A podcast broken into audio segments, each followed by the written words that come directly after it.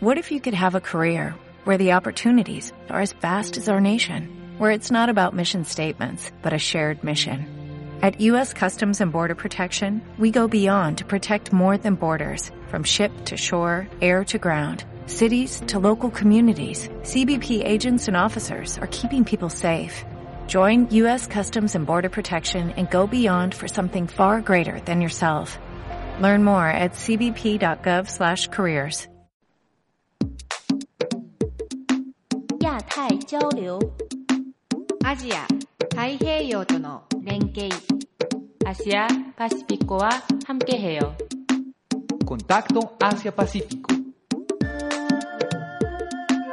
Acontecimientos, información y análisis que unen nuestras regiones. Le damos la bienvenida a todos nuestros oyentes a una nueva emisión de Contacto Asia Pacífico. Este es el programa radial del Centro de Estudios Asia Pacífico que emitimos a través de Acústica, la emisora web de la Universidad de AFIT. Yo soy Natalia Bedoya y me encuentro en cabina con Lorena Muñoz. Démosle inicio a este programa con las efemérides. Lorena, cuéntanos por favor qué pasó algún 31 de octubre en la historia de Asia. Hace 356 años se dio en Japón un terremoto de 7,6 en la escala de Richter que generó un tsunami. En la misma fecha, pero del 1720, se presentó otro terremoto, este de 6,8 en la misma escala. En ninguno de los casos se conoce el número de víctimas. Hace 69 años, un tifón en Filipinas dejó un saldo de 975 muertos y 20.000 personas sin hogar. Continuemos el programa con el boletín informativo de la semana. Se descubre que China emite sustancia contaminante prohibida. En el año 2010 se prohibió en el Protocolo de Montreal toda emisión de tetracloruro de carbono. Esta es una sustancia sumamente perjudicial para la capa de ozono. Desde esta restricción no se logró una reducción muy significativa de la sustancia, pues cada año se registran al menos unas 40.000 toneladas de la misma. Sin embargo, no se conocía la procedencia de estas emisiones. Resulta que esta semana se confirmó en una declaración de un grupo de investigadores de la Universidad de Bristol que las emisiones tienen origen en la provincia de Shandong, en China. El químico Mark Lund comentó que las emisiones de tetracloruro de carbono de la región Asia Oriental representan una gran proporción de las emisiones mundiales. También aclaró que estas emisiones son significativamente mayores a las encontradas en estudios previos. Los resultados se dieron gracias a un proceso de concentración atmosférica en tierra y aire alrededor de la península de Corea. Allí se usaron dos modelos de simulación de transporte de gases en la atmósfera. Con este proceso se pudo comprobar que además de que no se redujeron las emisiones, hubo un leve incremento desde el 2010, que fue el año en que se hizo la prohibición. Matt Rigby, que es coautor de este estudio, también aseguró que aunque no se conocen exactamente los procesos y las industrias que son responsables de estas emisiones, sí es un buen primer paso para comenzar con las identificaciones. Boracay reabre sus puertas. Hace un tiempo hablamos en el programa de que la playa Boracay en Filipinas estaba cerrada por la basura que había en ella y por lo decaído que estaba el sector hotelero del lugar.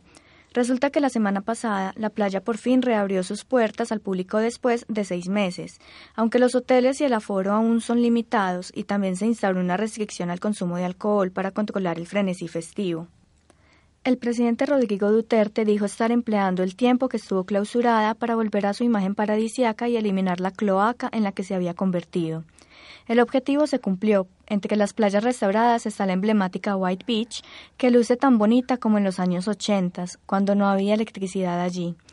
Después de la llegada de la electricidad hubo una eclosión del turismo que hizo que los residentes se quejaran de la suciedad, contaminación, tráfico y riesgo de inundaciones en lo que antes era un lugar tranquilo.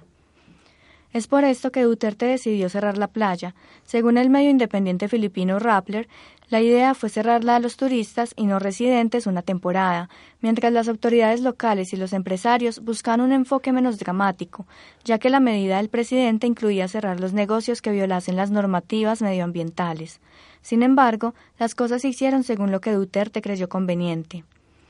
En estos seis meses se demolieron centenares de edificaciones construidas a una distancia menor a los actuales 30 metros estipulados antes de la orilla. Esto para hacer mayor la línea de playa que empezaba a ser cada vez menor. Otros afectados son los masajistas, vendedores de regalo y tragafuegos que ya no podrán entretener a los turistas en la línea de la playa. El beber alcohol y fumar fuera de los espacios destinados también queda totalmente prohibido, y los tres casinos que había fueron cerrados de forma permanente para cumplir con la renovada imagen de un Boracay limpio no solo en cuerpo, sino en alma. De los 600 hoteles que había anteriormente, solo un centenar cuenta con los permisos para funcionar, aunque se espera que con el tiempo esta cifra aumente conforme los establecimientos prueben al Departamento de Turismo que cumplen con las normativas medioambientales.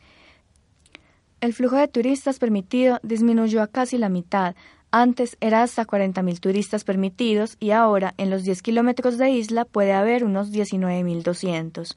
Según la Secretaría de Turismo, esta reducción se hace para buscar que Boracay pueda tener una cultura de turismo sostenible e indicó que otros destinos ya masificados o en ciernes de saturarse seguirán los mismos pasos. Filipinas no es el único país del sureste asiático que ha decidido poner márgenes al turismo. En Tailandia anunciaron este mes de octubre que la playa de Maya, en la isla de Phi y famosa por ser el escenario de la película La playa, protagonizada por Leo DiCaprio, quedaba cerrada hasta nuevo aviso para evitar el completo deterioro de su patrimonio natural.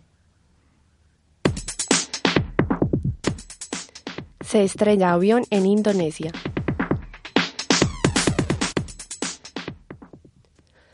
A tan solo un mes de haber sufrido un terremoto y tsunami que dejaron más de 1.500 muertos en la isla de Celebes, un avión de la aerolínea Lion Air se ha estrellado en el mar de Java con 189 pasajeros.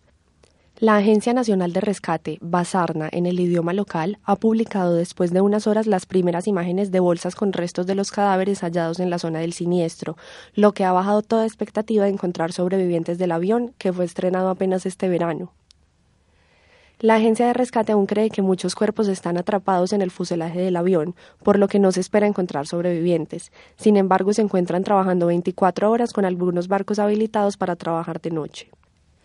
El portavoz de los equipos de emergencia ha mostrado en su cuenta de Twitter los primeros escombros encontrados, que van desde partes de la aeronave hasta artículos personales de las víctimas. Los equipos de rescate están intentando encontrar la caja negra tan rápido como sea posible para poder esclarecer las causas del accidente. El presidente indonesio Joko Widodo aseguró que los servicios de rescate están haciendo todo lo que pueden por las víctimas y pidió paciencia a las víctimas afectadas. El vuelo JT-610 partió a las 6 y 20 de la mañana con 189 pasajeros y su aterrizaje en Pangal Pinang, en la isla de Banca, se esperaba para las 7 y 20 de la mañana, solo una hora después del despegue. La aerolínea explicó que un ingeniero especialista en equipos Boeing había certificado que la aeronave estaba apta para volar. Sin embargo, el avión perdió contacto con la torre de control 13 minutos después de despegar de la capital, Yakarta. Antes de desaparecer del radar aéreo, la aeronave había pedido permiso para regresar a Yakarta debido a causas que todavía hoy son desconocidas. Japón lanzó satélite para investigar el cambio climático. Este lunes, Japón puso en órbita un nuevo satélite para investigar la presencia de dióxido de carbono en la atmósfera, pues su concentración es una de las más grandes causas del cambio climático. La Agencia Aeroespacial Japonesa manifestó que el lanzamiento de Ibuki-2, nombre del satélite, resultó como había sido previsto. Actualmente se encuentra en el espacio el primer Ibuki, que fue lanzado a principios del 2009, Ahora, casi 10 años después, se hace una renovación que incluye además tecnología de punta. El Ibuki 2 se caracteriza por tener unos sensores que miden con mayor precisión el monóxido de carbono y el metano. Además, es capaz de cuantificar las partículas más finas de estas sustancias.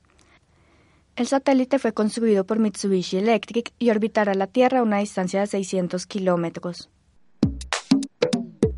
Especial Contacto Asia-Pacífico. Una oportunidad para profundizar en la región. En esta ocasión hablaremos de la participación del Centro de Estudios Asia-Pacífico a cargo de Camilo Pérez en el evento Días de la Ciencia Política en Tegucigalpa, Honduras. Esto ocurrió el pasado 17 de octubre. Nos representaron con la conferencia Tendencias Políticas y Económicas en la China de hoy. Profesor, bienvenido. Muchas gracias Natalia y a ustedes por invitarme al programa. Bueno, primero cuéntanos de qué se trató este evento, qué pasó. Bueno, es un evento muy interesante que es organizado por la Fundación Conrad Adenauer y la Asociación Libertad y Democracia en Honduras. Y ellos organizan este evento este año por segunda vez eh, para promover el estudio de las ciencias políticas en Honduras. En Honduras hoy no existe un programa de ciencias políticas a nivel ni de pregrado ni de posgrado y ellos con este espacio pues quieren demostrarle al gobierno y a las universidades que efectivamente hay un interés por el tema y, y, que la gente pues quiere asistir a este tipo de eventos. Así que fue muy interesante ver, había una agenda en la que no solo estábamos hablando de temas de Asia, sino de otros temas de, de actualidad política, temas de seguridad, de cooperación, de desarrollo. De verdad muy interesante este espacio. Profesor, ¿cuál fue la relevancia del Asia-Pacífico en las conferencias del evento? Bueno, hubo dos espacios. Eh, hubo la participación de la Embajada de Corea en, en Honduras, donde hablaron de la experiencia de desarrollo de Corea del Sur. Y también eh, pues hubo la invitación a nosotros a hablar de, de, China y de estas tendencias económicas y políticas. Y ahí pues tuvimos la oportunidad de, de cubrir tres temas de actualidad en China. Eh, el primero relacionado con esas reformas estructurales que ellos vienen haciendo ya hace unos tres o cuatro años, pero ya empiezan a verse los resultados y efectivamente esas fuentes del crecimiento económico de China empiezan a cambiar. Vemos que hoy el consumo tiene mucho más peso eh, de lo que tenía antes y que han dejado de depender tanto de, de esas exportaciones como factor de crecimiento. Eh, el otro tema que abordamos y está ligado a esto, por supuesto, es el tema de las disputas comerciales con Estados Unidos, eh, y viendo un poco a nivel de política pública eh, cómo está reaccionando China y, qué tipo de implicaciones esto puede llegar a tener para, para el país. Y por último, eh, estuvimos abordando el tema del de, One Belt, One Road o de la nueva ruta de la seda, pero sobre todo desde la perspectiva de América Latina. En América Central hay muchísimo interés en el tema de China, eh, porque bueno, los países de, América Central, muchos de ellos no reconocían a la República Popular China, sino a Taiwán. Y de un par de años para acá, pues esa, esa tendencia ha cambiado y ahora eh, Costa Rica, Panamá y recientemente El Salvador eh, han comenzado a reconocer a China. Así que desde Honduras, que es un país que todavía reconoce a Taiwán, pues hay mucho interés por, por entender que, cómo se está relacionando China con la región. ¿Sentiste algún impacto al hablar en Honduras de China y no de Taiwán? Eh, no, fue, fue muy interesante. Igual eh, la idea era, era ser muy pragmáticos y, y mostrarles pues que, que, igual esas relaciones con, con China eh, a nivel comercial y económico pues se pueden, se pueden mantener y pueden ser muy dinámicas más allá de ese reconocimiento.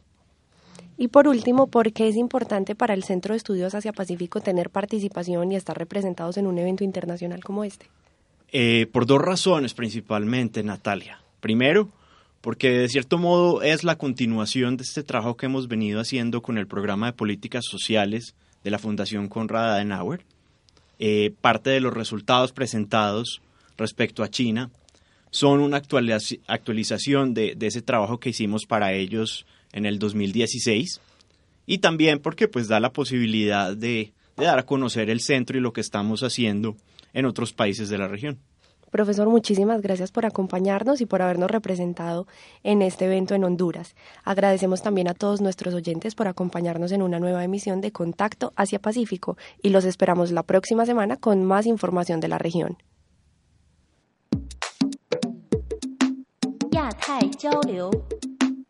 Asia,